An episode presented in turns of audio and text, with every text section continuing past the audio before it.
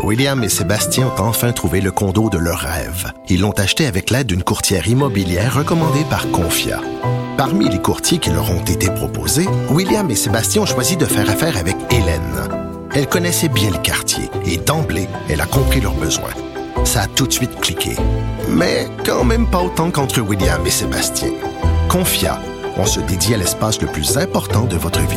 Confia fait partie d'Espace Proprio, une initiative de Desjardins. Cube Radio.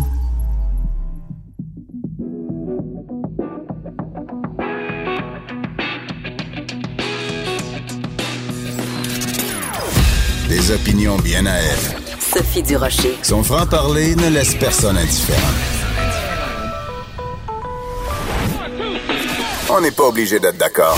Bonjour tout le monde, c'est Sophie Durocher. Très content d'être avec vous en ce 19 novembre 2019. 19 novembre, ben oui, c'est la journée internationale des hommes. On connaît tous évidemment le 8 mars, journée internationale des femmes, mais aujourd'hui c'est la journée internationale des hommes. Alors on les salue tous. Et si vous avez dans votre entourage euh, un homme, ben prenez-le dans les bras, puis dites-lui que ça va bien aller parce que les hommes aussi ont de la souffrance, ont de la détresse. On en a parlé un petit peu récemment quand je recevais Michel Rabaliati, l'auteur euh, de toute la série des bandes dessinées Paul. Et justement, dans sa dernière bande dessinée, il raconte euh, l'année où sa mère est morte, sa blonde l'a quitté, sa fille est partie vivre à l'étranger. Donc oui, il y en a des hommes de 50 ans, euh, blancs, hétérosexuels, qui vivent des moments difficiles. Alors si vous en connaissez un autour de vous, moi, j'en ai pas dans ma vie.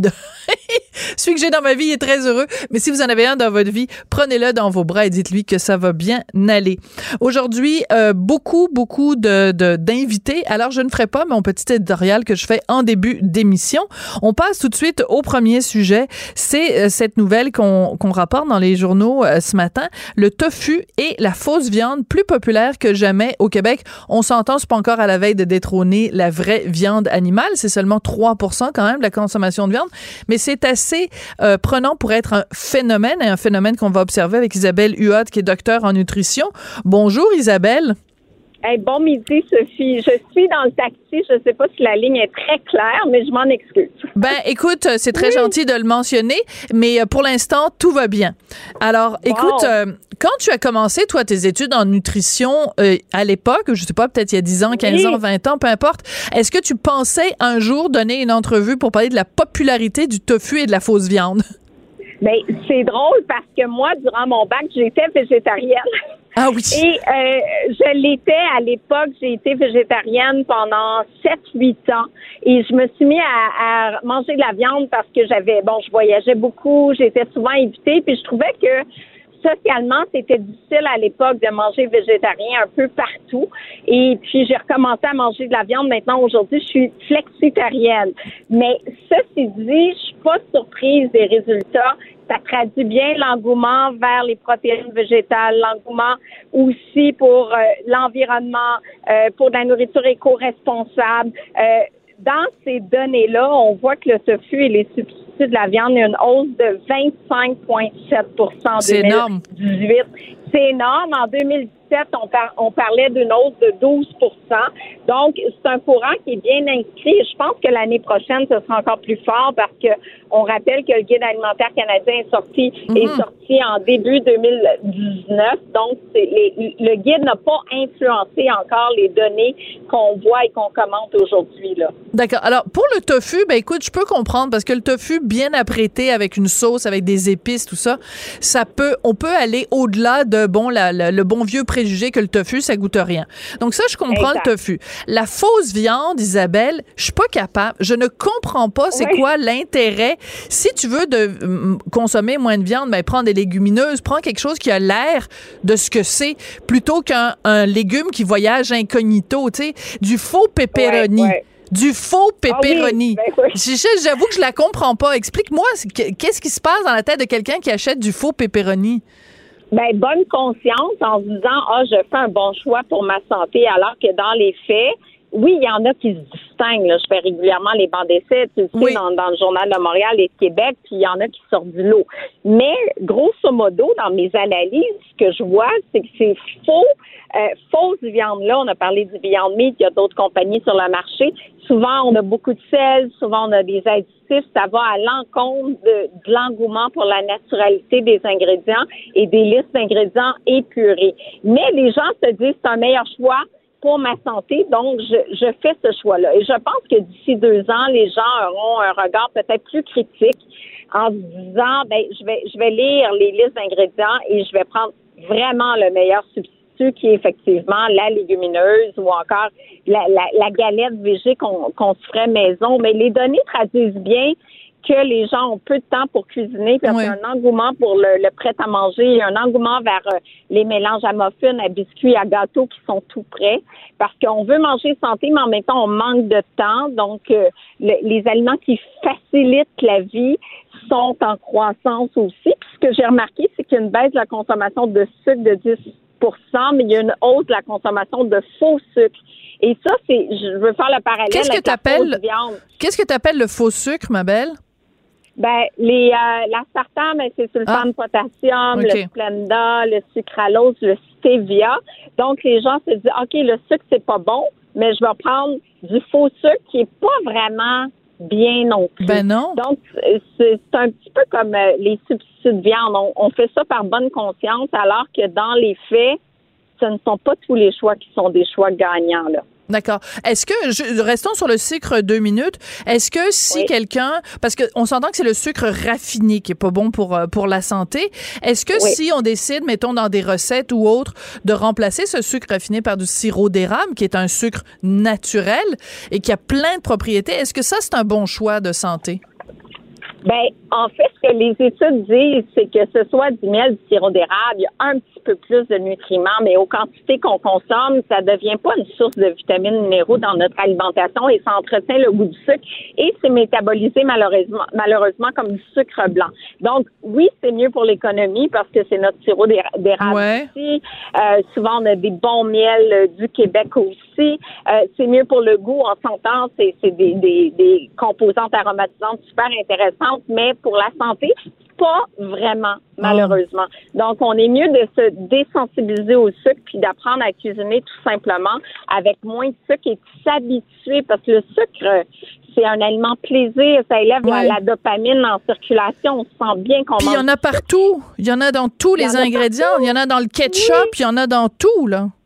Sont Oui, à veille, ketchup, sont a- à veille de mettre du sucre dans le sel, tellement il y en a partout. Oui, oui, c'est- vrai, il y en a partout, partout. Et dans, ben, c'est, bon ce que tu dis parce qu'effectivement, il y a des aliments qui goûtent salé et, et qui ont plein de sucre. Oui. Et, et ça, c'est, c'est, on, on s'attend pas à ça, mais il y a des sauces salées qui contiennent beaucoup, beaucoup de sucre aussi. Alors, faut, euh, faut être vigilant là-dedans également. Mais euh, le, somme toute, là, ces données-là, ce matin, nous disent qu'on mange plus diversifié. On a quand Voilà. même une hausse de la consommation de fruits, de légumes frais et surgelés, ce qui est une bonne nouvelle. Une hausse de la consommation des boissons végétales, des boissons d'avoine, de soya, de riz. Euh, on, on- le lait est plutôt stable. Je suis bien curieuse de voir en 2019 avec l'arrivée du guide et le lait qui n'a plus de groupe défini, de voir à quel point ça va influencer la consommation de lait. Voilà. Mais ça, c'est intéressant comme phénomène. Écoute, on parle de une augmentation de 244 des ventes au Canada pour le lait d'avoine en particulier.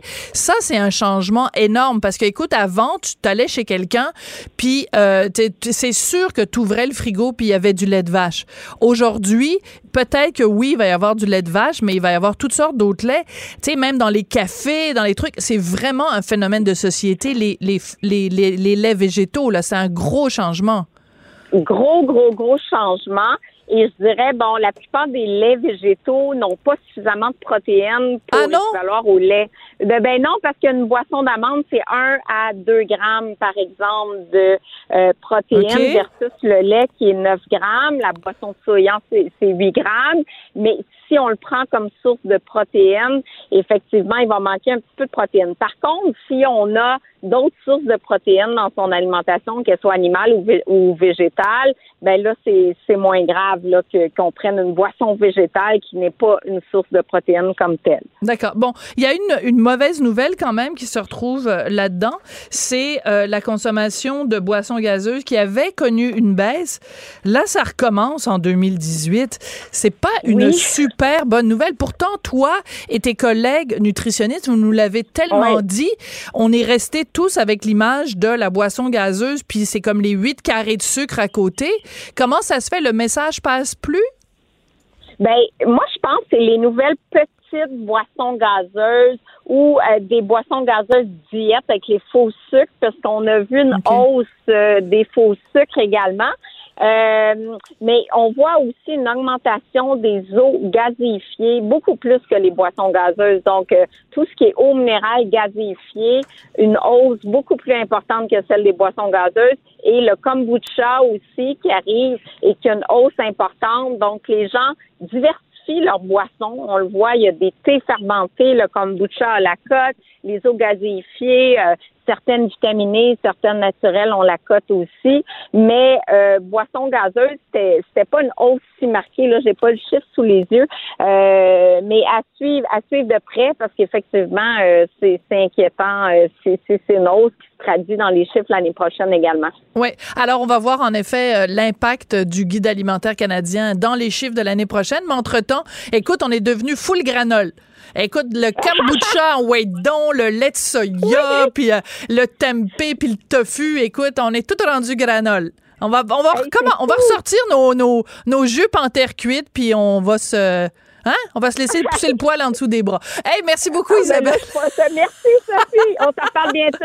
OK, merci, Isabelle. plaisir. Merci. Isabelle Huot, qui est docteur en nutrition et qui est chroniqueuse au Journal de Montréal, Journal de Québec. On n'est pas obligé d'être d'accord. Joignez-vous à la discussion.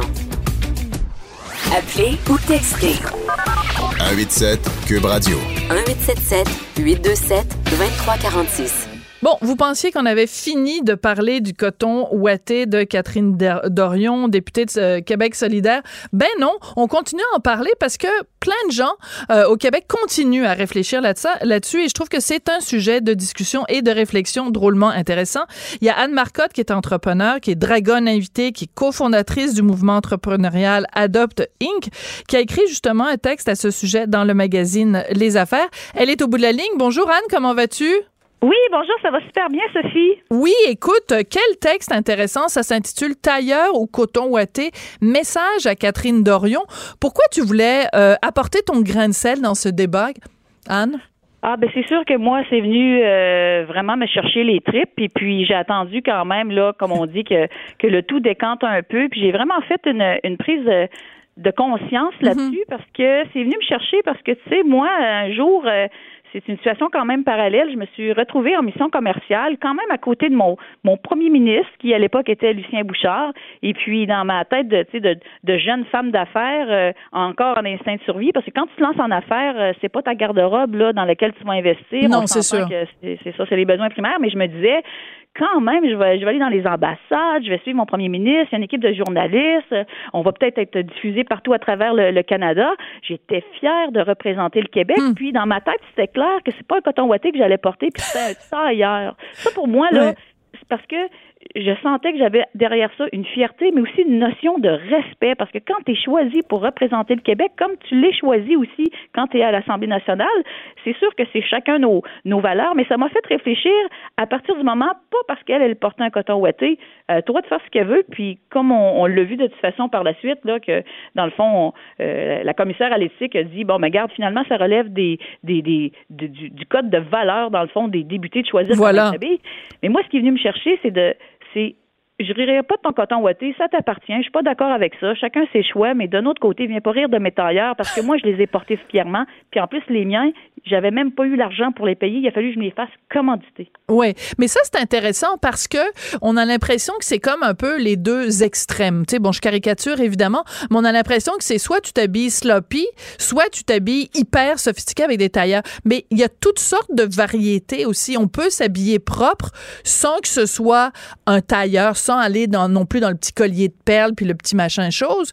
Puis on peut s'habiller euh, euh, propre, relax, sans tomber dans le coton ouaté. Tu comprends? C'est qu'il y, y, a aussi toute une variété de choses, de choix qui s'offrent à nous, les femmes. Ben, euh, tu as tout à fait raison. Puis sincèrement, je l'ai vécu pas plus tard que lorsque j'étais dragon invité.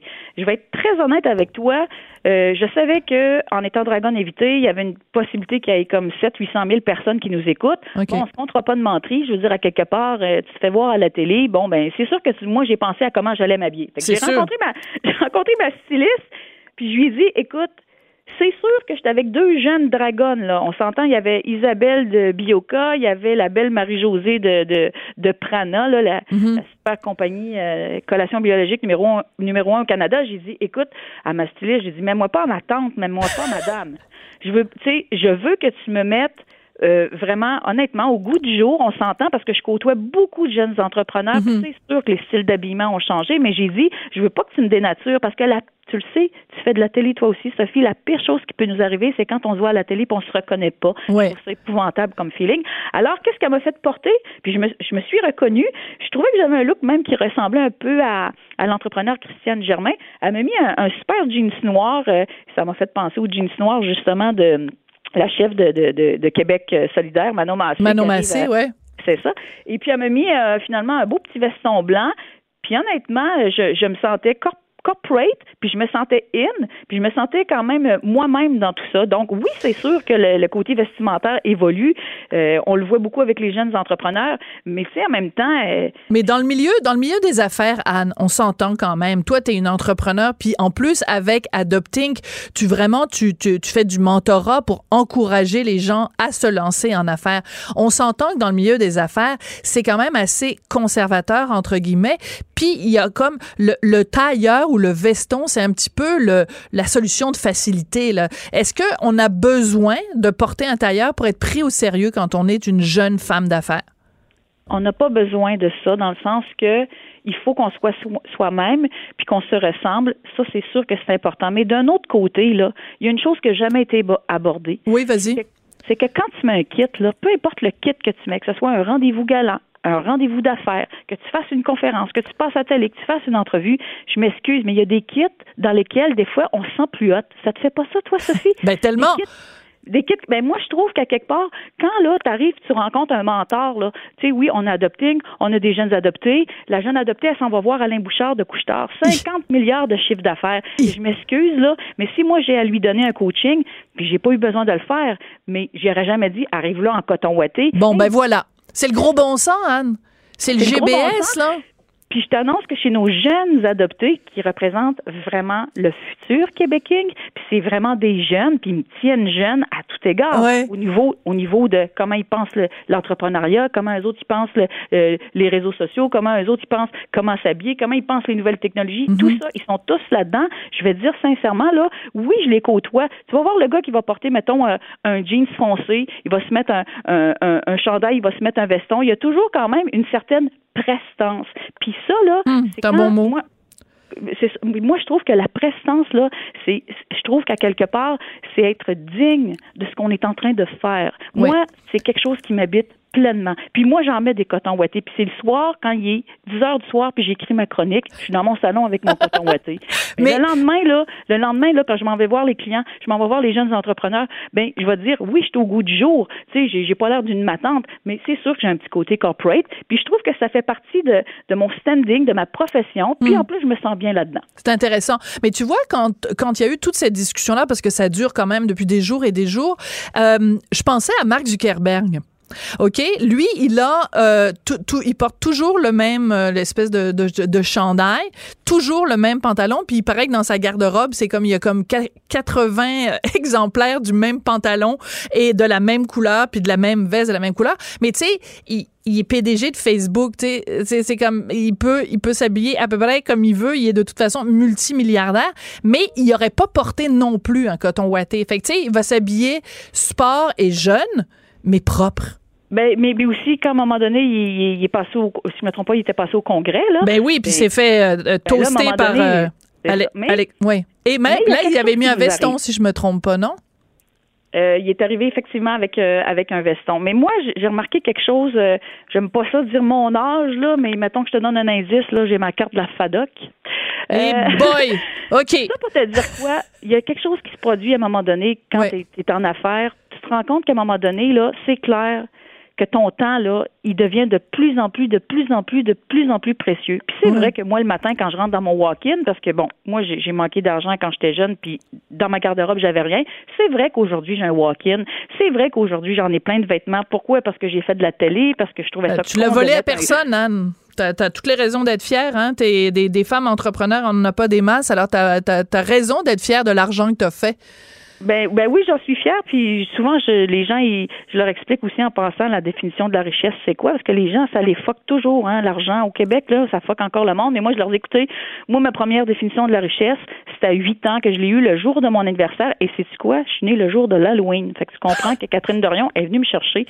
fait que je me serais jamais déguisée avec un tailleur parce que c'est comme si j'étais déguisée souvent, finalement. Ouais. Mais tout ça pour te dire que ma La première définition de la richesse, oui. je l'ai eu là. Je me suis dit, moi, un jour, je vais être capable de m'appuyer sept jours de temps, pas avec le même vêtement. Moi, pour moi, c'était ça. Fait que c'est sûr que quand j'ai vendu ma compagnie de multinationale, puis ça m'a permis de mettre des vêtements plein mon, mon, mon walk-in dans ma tête, je veux dire, j'étais- déjà riche avant même de vendre ma compagnie. Mais, pour en revenir à nos moutons, c'est vrai que le temps, là, ça vaut cher, puis c'est plate le matin, se lever, puis penser à quel kit qu'on va mettre. Puis je le comprends que aussi, quand je regarde, mettons, le, le, le gars de Facebook, où il y avait Steve Jobs de Apple qui faisait la même affaire. Tu sais, tu te lèves le matin, tu te poses pas de questions, bang, t'enfiles comme genre ton chandail, ton jeans, puis tu t'en vas travailler. C'est sûr que, honnêtement, ça fait sauver du temps.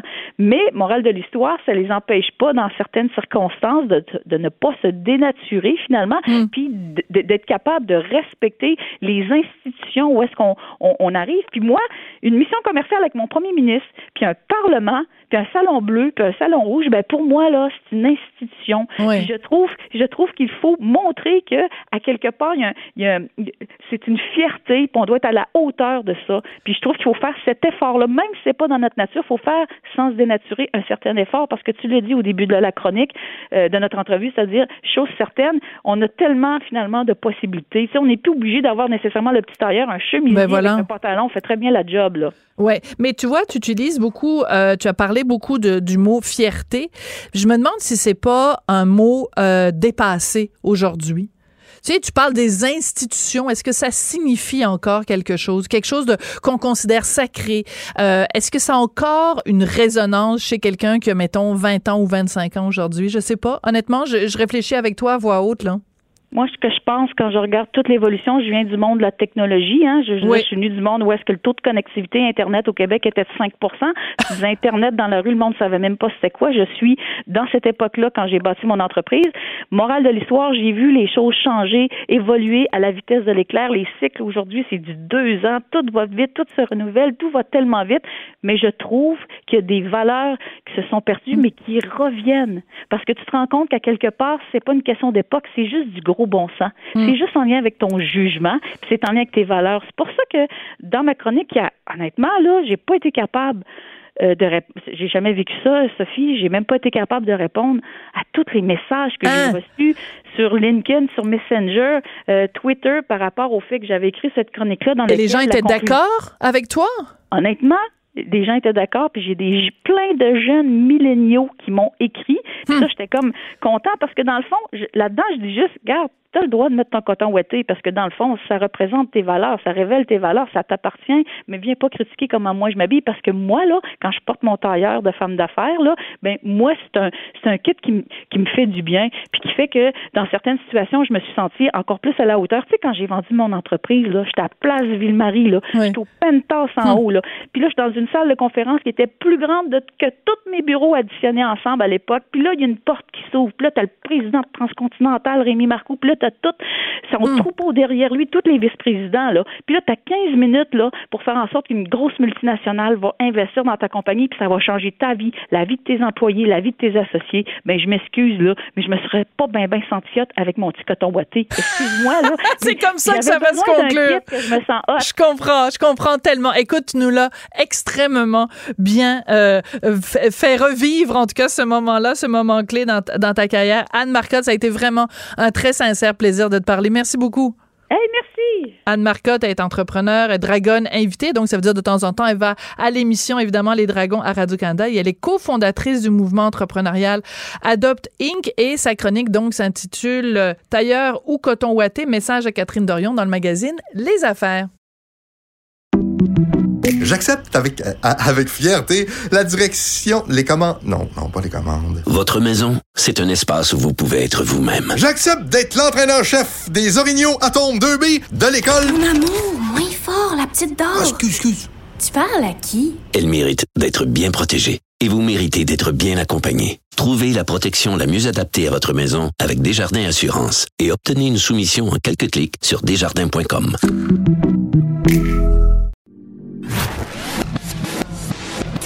Sophie Durocher.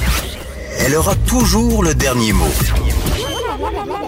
Même si vous parlez en dernier. Vous écoutez On n'est pas obligé d'être d'accord. Alors aujourd'hui, je reçois en studio euh, un être humain vivant et euh, plein de petites poupées. Alors quand vous allez euh, regarder cette entrevue, vous allez voir donc plein de petites poupées qui sont devant moi sous le principe des poupées russes en fait, une qui rentre dans l'autre et cette poupée s'appelle Sam et c'est un outil éducatif pour lutter contre la transphobie dans les milieux scolaires. Donc mon invité en chair et en os lui s'appelle Antoine Baudouin Gentes et est chargé de projet pour enfants transgenres Canada. Bonjour Antoine. Bonjour, merci de m'avoir invité. Alors, j'ai vu sur les médias sociaux une photo de vous en compagnie de Gabriel Nadeau-Dubois. Vous étiez à Québec, donc, la semaine dernière pour parler de, de ce projet-là. C'est une première à travers le monde qu'on ait un outil comme ça pour aller parler de personnes transgenres et de transphobie dans les écoles? Oui, c'est le premier outil éducatif transgenre au monde qui a jamais été créé. Ça s'est fait ici même à Montréal en collaboration avec la firme LG2, qui est une firme de design euh, à Montréal. Donc, on a créé avec eux, avec les familles, avec les enfants de l'organisme, le premier outil éducatif. Alors, si vous arrivez, par exemple, en classe avec Sam, donc je vais juste expliquer encore une fois le principe. Il y a une poupée euh, qui est un personnage qui contient un autre personnage, qui en contient un autre, qui en contient un autre, qui en contient un autre, et ça finit par un petit cœur. C'est pour illustrer quoi? Que même si je peux avoir l'apparence extérieure d'un garçon, à l'intérieur, je peux être une fille, et vice-versa? Mais exactement, Sam sert à, à éduquer, à sensibiliser les jeunes et à parler de ces questions-là parce que c'est des questions qui sont complexes. On le sait pour les professeurs maintenant, avec le nouveau cursus d'éducation à la sexualité, les notions de genre et d'identité sont incluses dans le nouveau cursus. Mais on sait très bien que pour un professeur au primaire, entre autres, c'est c'est des notions qui peuvent être complexes. Donc, on a créé un outil qui permet d'aborder le genre et l'identité, mais de façon assez large pour que les enfants puissent comprendre que peu importe le sexe qui nous a été assigné à la naissance, qu'on soit une petite fille, un petit garçon, ben, on peut se questionner par rapport à notre, à notre identité, ce que tous les enfants vont faire dans leur questionnement par rapport à, à qui ils sont, et de vraiment, euh, souvent ce que les gens pensent, c'est est-ce que Sam va enseigner aux enfants à être trans, mais c'est bien le contraire. Sam enseigne aux enfants l'ouverture, l'empathie et le respect par rapport au parcours et la pluralité des parcours que tous les enfants vont vivre dans, dans leur vie. Mais c'est ça. Mais je pense qu'il y a une, une certaine crainte. Est-ce que vous reconnaissez que cette crainte-là peut être légitime?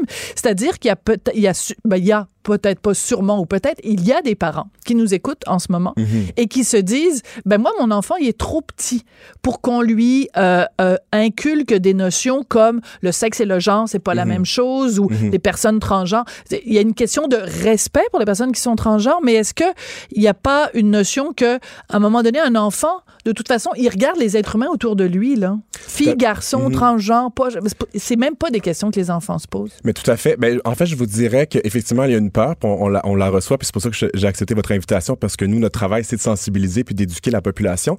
Mais ce que je vous dirais aussi, pour me promener un peu partout dans les écoles primaires au Québec, ce que je vois, c'est que tout d'abord, les enfants très, très jeunes savent ce que c'est. Moi, plusieurs enfants primaires me disent qu'ils ont des amis trans, donc sont au courant de cette, réalité-là, qui évidemment est bien différente de, de la nôtre. Nous, quand on était à l'école, on, Ben oui. on ne parlait pas de ces réalités-là, encore moins au primaire. Mais aujourd'hui, les enfants, très souvent, connaissent d'autres amis qui sont trans ou qui sont en questionnement sur leur identité. Donc, Sam, euh, on, on- au contraire, les enfants sont pas trop jeunes pour en entendre parler parce que le, le but du projet, c'est d'enrayer la transphobie avant qu'elle ne commence. Parce que ce qu'on sait, c'est qu'on ne naît pas transphobe. Hein. C'est, c'est une conception qu'on va peut-être apprendre à travers, à travers peut-être des choses qu'on a entendues à la maison, à travers dans les médias, des choses qu'on aurait pu entendre. Mais à la base, l'enfant, euh, la diversité, ben, elle n'est pas épeurante en soi. Donc, c'est de vraiment tenter le plus tôt possible de, de simplement ouvrir le dialogue. Donc, on ne dit pas faites ceci, faites cela, mais de- d'aborder ces questions-là puis de les ouvrir de façon euh, inclusive, de façon respectueuse pour euh, l'ensemble des enfants. D'accord. Je vais me faire l'avocat du diable, Ouais. bien sûr. Euh, Est-ce que forcément quelqu'un qui a des réticences ou un malaise par rapport à, euh, à- aux personnes transgenres ou par Mhm. rapport à la transition ou par rapport à tout ce discours-là, euh, qui est quand même un, un très militant et qui est très présent justement dans les médias, est-ce que forcément, si on se pose des questions, on est transphobe? Euh, non, je ne pense pas qu'on est nécessairement transphobe quand on se pose des questions. Dans- ça dépend toujours quel genre de questions. Évidemment, euh, si on, on, on on pose des questions qui sont agressives ou violentes ou qui véhiculent des préjugés, mais, euh, mais que, que nous, que les parents nous questionnent par rapport à, à ce qu'on fait. Puis nous, c'est important de préciser qu'on n'est pas un groupe d'activistes. Hein. On est un groupe communautaire. On est un groupe qui, qui travaille à soutenir et accompagner les parents et les enfants. Mais vous recevez de l'argent du gouvernement parce que j'ai vu à la fin de votre vidéo, il y a le logo du gouvernement du Québec. Oui, donc mais vous ce projet-là subventionné. Exactement, ce projet-là est appuyé par le ministère de la Justice grâce au Bureau de lutte contre l'homophobie et la transphobie. Donc, au Québec, on a des institutions. C'est important aussi de comprendre que depuis 2016, au Québec, avec le projet de loi 103, euh, souvent les gens ne le savent pas, mais il y a eu deux motifs interdits qui ont été rajoutés à la Charte québécoise, Absolument. dont l'identité et l'expression de genre. Donc, souvent, on le rappelle aux écoles que maintenant, ben, le respect de l'identité fait partie, était enchâssé dans la Charte des droits et libertés. Donc, c'est une façon, avec Sam, de, de rappeler l'importance de respecter les droits et libertés de tous et chacun. Non, mais de toute façon, on s'entend, c'est sûr qu'il ne Mhm. faut pas faire de discrimination. Par contre, je- je- j'essaie d'imaginer, mettons, Ouais. un enfant de 7 ans Ouais. qui euh, se pose des questions. Tu sais, ben, je dirais, je sais pas, moi, il, aime ça, c'est un petit garçon, Mhm. euh, assigné à la naissance, un garçon, je Ouais. sais le vocabulaire qu'il faut utiliser, Euh, et, mais il aime ça jouer dans le... Il se met du rouge à lèvres, il joue avec les bijoux de maman, il Mhm. aime ça porter des talons hauts. Est-ce que, forcément, on doit faire une adéquation entre un enfant qui se pose des questions ou qui aime jouer et forcément cet enfant-là est un enfant transgenre. Vous comprenez? C'est Oui, que des fois, on a Mhm. l'impression, puis je, je vous, je, vous, je vous parle très sincèrement, Mhm. très ouvertement, on a l'impression qu'il y a un raccourci qui est très rapide. Forcément, dès qu'un enfant se pose des questions ou s'amuse, ah ben là, c'est un enfant trans, fait que là, il faut lui donner des hormones, puis faire ci, puis faire ça. Mais c'est très important ce que vous amenez comme euh, commentaire. Et justement, ce que je vous dirais, c'est moi, c'est bien le contraire que j'explique aux parents. Ce n'est pas parce que notre euh, petit garçon ou assigné à garçon à la naissance, peu importe, que notre enfant euh, explore son identité en, en empruntant les vêtements de ses parents, en jouant à, à des métiers, peu importe, en explorant. Ce n'est pas parce que cet enfant-là explore qu'il est trans, absolument pas. Et euh, lorsque l'enfant euh, se questionne, ça peut être un enfant qui est vraiment en, en processus de recherche et d'exploration sur son identité.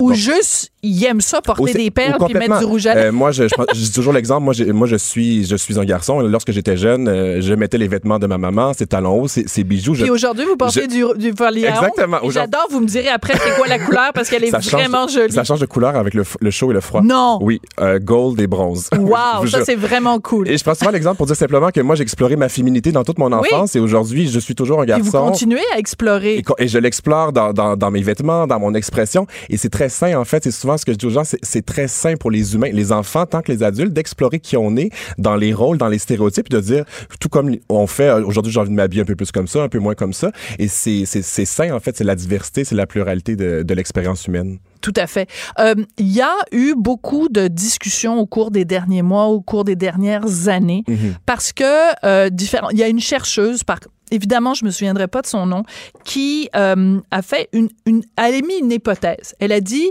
il est possible que plusieurs enfants qui ont fait la transition, donc qui sont devenus euh, transgenres, Mhm. il y avait beaucoup de pression de leur père, P-A-I-R-S. Mhm. Euh, elle a dit, elle a pas dit, je donne une réponse et c'est ça qui est ça. Elle a dit, c'est une hypothèse qu'il faudrait explorer. Cette dame-là, cette chercheuse, s'est fait tomber sur la tomate, elle s'est fait interdire de, de, de, de publier ses- le résultat de ses recherches et tout ça. On a l'impression parfois qu'il y a une sorte de dogmatisme. Tu sais, moi, ce que j'aimerais, c'est que parce que vous le savez, je vous l'ai dit avant d'aller en onde, ma nièce est devenue mon neveu, donc c'est une réalité que je connais quand même bien. Mais des fois, j'ai l'impression qu'il y a un dogmatisme. C'est comme ça, puis là, on, on veut pas que vous remettiez quoi que ce soit en question. Est-ce que vous pensez pas qu'il y aurait place pour un petit peu plus de souplesse dans le mouvement euh, transgenre? Euh, ben c'est sûr que nous, on n'est pas, on n'est pas euh, des chercheurs à l'organisme, donc mais je comprends, je, je, fais- je sais à de quelle euh, étude vous faites référence. Euh, le problème, plus spécifiquement en lien avec cette étude-là, le Rapid Onset Gender Dysphoria, c'est que euh, l'échantillon et la, la méthodologie de la chercheuse a été vraiment contestée par les plus grandes institutions. Donc vraiment au niveau de la méthodologie, y avait des erreurs et même la chercheuse elle-même a écrit une lettre publique euh, reconnaissant qu'il y avait eu des raccourcis au niveau de la recherche. Parce que ce n'était qu'une hypothèse, c'est pour ça on revient oui, à ça. et qu'au niveau de Mais est-ce que c'est possible, Mhm. par exemple, qu'au Québec, il y ait un effet de mode? Je fais très attention Oui. avec le mot que j'utilise, mais d'entraînement, un effet d'entraînement. Vous m'avez dit, il y a beaucoup d'enfants qu'on rencontre dans les Mhm. classes, euh, ils ont des amis transgenres. Ben, c'est sûr que si tu as plein d'amis qui se disent transgenres, peut-être que toi, tu vas dire, ah ben là, moi, si j'aime porter les talons de maman, peut-être que moi aussi, je suis transgenre. Il y a un effet d'entraînement. Ben, je vous dirais que l'hypothèse de la contagion sociale, on en parle souvent, mais moi, ce que je dis souvent, c'est pour, pour connaître des centaines d'enfants trans, euh, je ne crois pas qu'un enfant traverserait la multitude d'épreuves et d'obstacles, Hmm. parce que ce qu'il faut comprendre, c'est qu'être un enfant transgenre au Québec, il y, a- il y a des épreuves insurmontables, l'accès aux services, la transphobie, la violence. Moi, je connais des jeunes enfants qui sont victimes d'actes de violence, d'agression. Mais C'est terrible. Euh, c'est terrible et, euh, et ça, c'est bien réel. Les enfants le savent. Je connais peu d'enfants qui choisiraient ce parcours-là beaucoup plus difficile Je comprends simplement pour dire. suivre la mode ou pour suivre les médias sociaux. Et quand on parle de jeunes enfants, mais ces jeunes enfants-là au primaire euh, sont pas sur Facebook en général. Donc, c'est vraiment... euh, donc, la contagion sociale, je pense que c'est une peur. Je, je, je pense qu'elle est infondée parce que moi, je ne connais aucune personne trans, j'en connais beaucoup, qui a fait ce parcours-là uniquement par mode ou par désir de ressembler à ou d'être comme ceci, comme cela. C'est, on ne, on ne choisit pas d'être transgenre. Évidemment, on est qui on est. Donc, les, personnes trans, on en parle plus parce qu'il y a une normalisation, tout comme Bien sûr. qu'on a Puis c'est important, ce dialogue-là. Donc, et euh, je l'entends, puis je pense qu'effectivement, certaines personnes parfois ont réagi parce qu'il y a beaucoup de mythes et de tabous, malheureusement, qui circulent sur le sujet. Donc, c'est sûr que parfois, on réagit de façon un peu plus réactionnaire parce qu'on est un peu tanné, parfois que des tabous continuent de circuler. Mais je peux confirmer que l'hypothèse de la contagion sociale, du moins, moi, ce que je vois sur le terrain, elle n'est pas, elle, n'a Elle- pas été prouvée. Elle ne se confirme pas, Non. elle s'infirme. Euh, par contre, il y a aussi un sujet, et Émilie Dubreuil de Radio-Canada avait fait tout un reportage Mhm. là-dessus sur ce qu'on appelle la détransition. Alors, pour les gens qui nous écoutent, juste pour expliquer, quand on passe d'un genre à l'autre, bon, ça s'appelle une transition. Détransitionner, c'est quelqu'un qui serait, Mhm. par exemple, devenu, euh, donc un homme transgenre qui déciderait de redevenir femme, ou à l'inverse, une femme transgenre déciderait de redevenir homme. Euh, il y a aussi là, c'est très euh, délicat Mhm. parce que euh, quand on aborde la question de la détransition dans le milieu transgenre, il y a beaucoup de gens qui ne veulent pas qu'on en parle. Est-ce que c'est quelque chose dont vous parlez avec les enfants en disant il y a Mhm. des gens qui font le choix et qui après euh, changent d'avis. Je veux Ouais. pas dire le mot regrette, mais changent Oui, d'avis. Et complètement. Puis souvent, on dit un changement de trajectoire, c'est-à-dire que Ah. euh, un enfant qui va, par exemple, ou un adolescent qui va dire, ah, j'entame cette trajectoire-là parce qu'à ce moment-là dans ma vie, c'est ce que j'ai besoin. Et par la suite, il y a un changement de trajectoire. Ben, je peux vous dire que nous, on n'est absolument pas fermé à en parler. D'ailleurs, avec la, Super. la charte de recherche du Canada sur les jeunes trans et leurs familles, qui est basée ici à l'Université de Montréal, on va, on va, on- il va y avoir un projet de recherche qui, qui est entamé sur le sujet.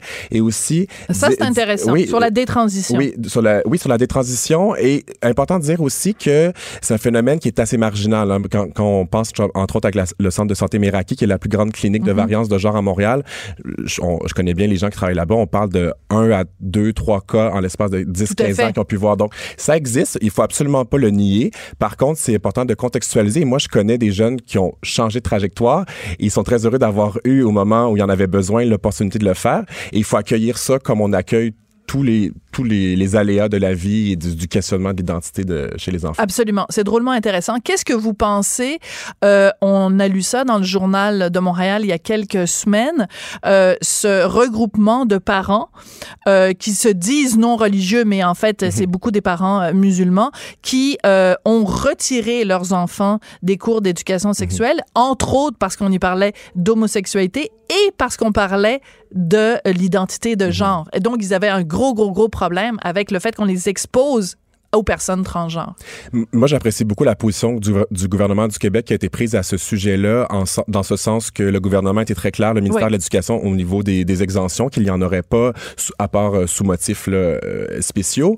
Euh, je trouve dommage cette situation-là, évidemment. Qu'est-ce que vous diriez au père? Ben, je dirais que souvent, ça vient d'un, ça vient d'un manque de connaissances. Hein. C'est souvent un manque d'informations sur le sujet. Je dirais à ces parents-là que moi, je serais très intéressé à faire, à, très intéressé à ouvrir le dialogue avec eux, leur parler de ces réalités-là. Pas sûr qu'eux sont très ouverts à- au Ouais. dialogue avec vous, par Ben, contre. ben, c'est souvent, ça, naît d'un, préjugé, d'un manque Ouais. de connaissances. Donc, moi, je, je serais intéressé à les rencontrer, à leur expliquer ce que c'est, puis à leur expliquer que tout ce qu'on veut, c'est la santé et le bien-être de tous les enfants, peu importe leur identité. Donc, euh, Alors, ben, l'appel est lancé. Ouais, Alors, on va retrouver le, le, le monsieur qui est à la tête de cet organisme-là, puis on va lui proposer une rencontre avec vous, Antoine Baudouin-Jantès, chargé de projet pour Enfants Transgenres Canada. Puis merci de nous avoir amené euh, Sam.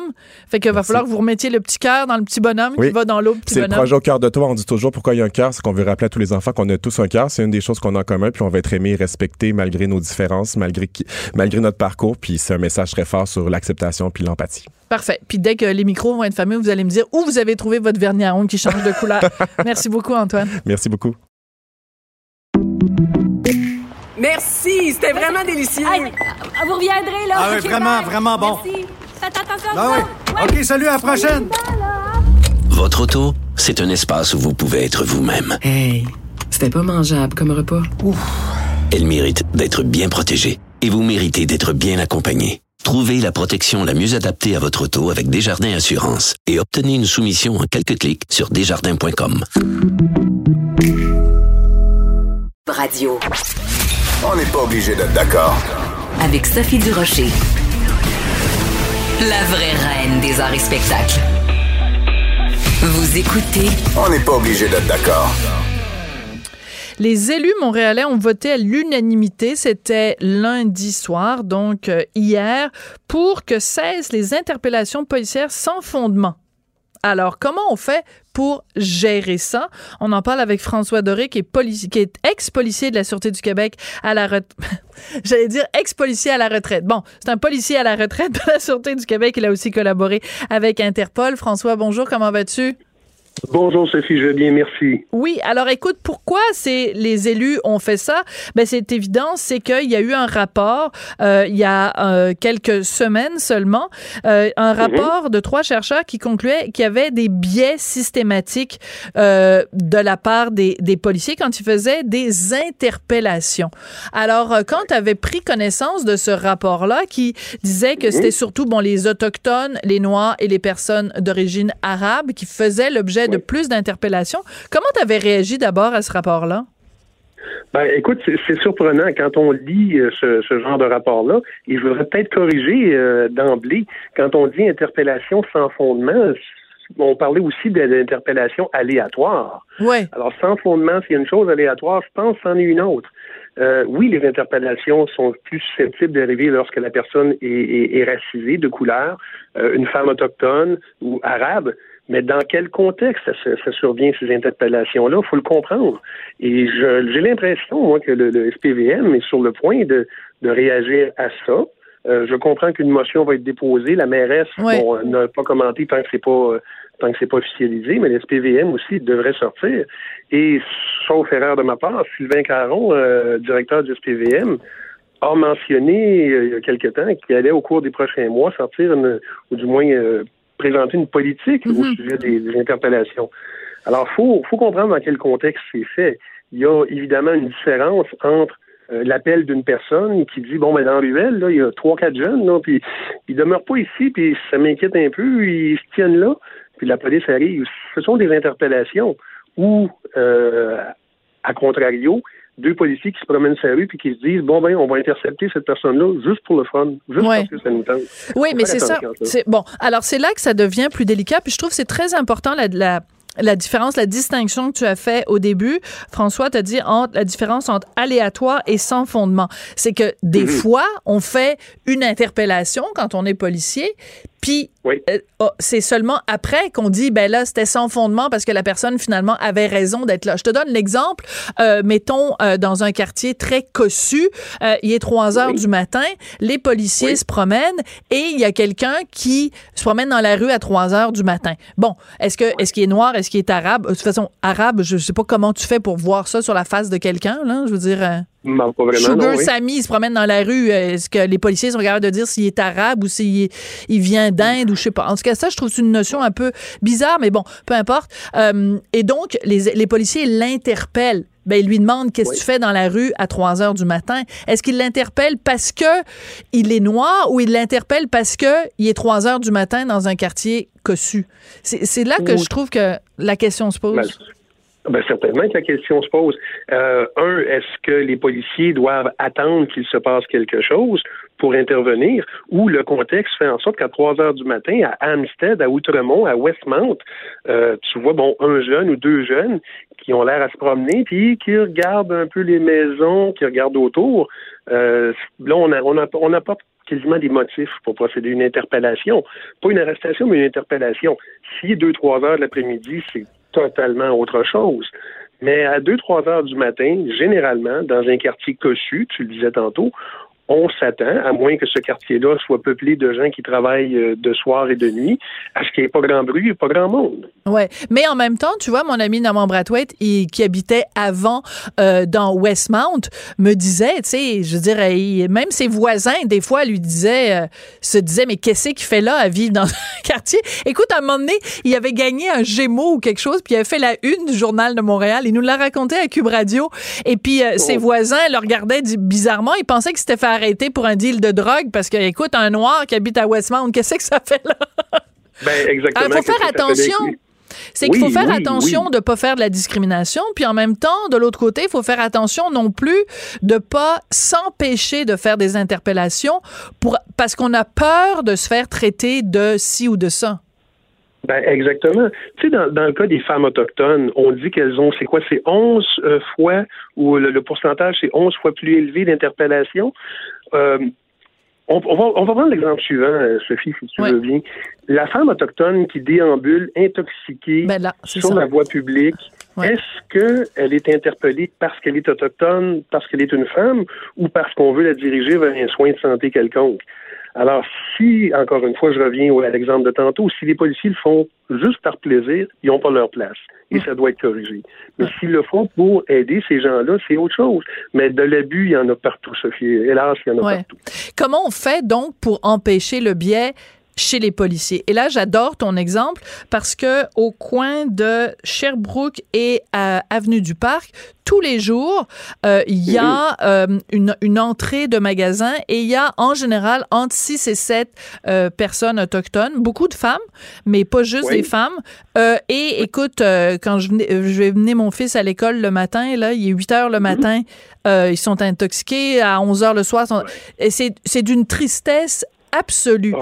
Mais si, en effet, je voyais un policier interagir avec ces personnes-là qui sont au coin de la rue, je me dirais, ben, il interagit pas avec eux parce que c'est des autochtones, mais c'est parce que, tu sais, tous les matins, ils sont là avec une bouteille de gin, puis ils sont, sont intoxiqués. Fait que c'est sûr qu'il y a un moment donné, il- on, on fait quoi? C'est c'est ça. Puis je pense qu'il faut euh, que le gouvernement se penche là-dessus, que la ville se penche là-dessus. Le service de police a dit, qu'il allait, faire quelque chose. Les interpellations, oui, ça fait partie du travail du policier, mais il faut quand même euh, déterminer le sans fondement, le aléatoire. Et c'est à force de le pratiquer, à force d'être là, parce qu'il y a des gens, oui, ils ont besoin d'un coup de main, ils ont besoin d'aide.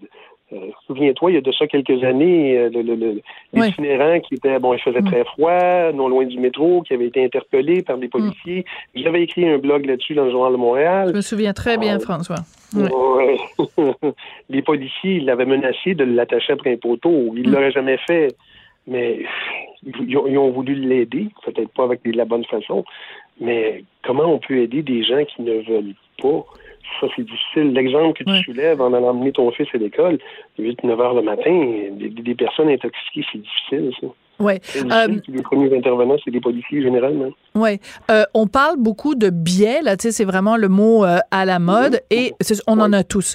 Est-ce que la situation serait différente s'il y avait, par exemple, excuse-moi, plus de personnes autochtones, plus de personnes d'origine arabe et plus de personnes racisées, même si j'aime pas beaucoup ce mot-là, au sein des forces de police, que ce soit à Montréal, que ce soit à Québec, que ce soit ailleurs au Québec? Ben, euh, c'est possible. Je sais cependant, pour l'avoir vécu, que euh, d'essayer d'avoir des gens justement qui représentent l'ethnicité du Québec, de Montréal, c'est plus difficile. Pourquoi? Euh, C'est plus, plus, difficile d'aller les chercher. Ils ont, ils ont comme une côte à remonter avant de faire partie du groupe, avant d'être. Est-ce qu'ils s'excluent eux-mêmes? Euh, je ne le sais pas, mais on, on, a déjà dit que c'était plus difficile d'avoir des personnes de la communauté. Le recrutement est difficile. Ouais, oui, le recrutement est plus difficile, ce qui ne veut pas dire qu'il n'y a pas d'excellents éléments. Il y a de très bonnes personnes, des femmes, des hommes, de, de, de, tous les endroits qui pourraient faire de très bons policiers policières. Mais on dit que le recrutement est plus difficile. Ouais. Euh, écoute, on a, en, balado, vous allez pouvoir écouter ça. J'ai fait avec Richard, euh, on a fait un, un DQVS, euh, devine qui vient souper, avec euh, Jean-Pascal et Paul Larocque. Et Jean-Pascal nous disait qu'il avait commencé à étudier en technique policière et que son rêve, lui, c'était d'être le premier chef de police de Montréal noir. Bon, finalement, il est allé faire la boxe. Mais il est allé combattre les méchants sur un ring de boxe. Mais t'imagines un gars comme Jean-Pascal, chef de police, est-ce que c'est envisageable? Tu penses qu'à un moment donné, le chef de police de la ville de Montréal soit un noir? Absolument, absolument. Moi, je, moi, je suis partisan du, de la bonne personne au bon endroit au bon moment. Que cette personne-là soit un homme, une femme, qu'elle soit noire, qu'elle soit noire, euh, et pourquoi pas la bonne personne au une bon femme endroit. Noire. Euh, pourquoi pas? Est-ce que notre société est rendue à ce point au cycle délicat, Sophie, où on ne peut pas se permettre d'embaucher les bonnes personnes, Hmm. peu importe leur sexe ou leur race? Est-ce qu'on est rendu là? Non, je regrette. C'est toujours un plaisir de te parler. C'est toujours intéressant d'avoir euh, ton point de vue. Merci beaucoup, François. François Doré, donc euh, policier de la Sûreté du Québec à la retraite, collaborait aussi avec Interpol. On a fait la distinction avec lui entre euh, interpellation policière aléatoire et sans fondement. Merci beaucoup d'avoir écouté. On n'est pas obligé d'être d'accord. Je voudrais remercier Samuel Boulay-Grimard qui est à la mise en onde et Hugo Veilleux qui est à la recherche. Je vous laisse en compagnie de Geneviève Petersen. Elle va être avec vous pour les deux prochaines heures. Et puis moi, ben, je vous retrouve demain à midi. Merci beaucoup.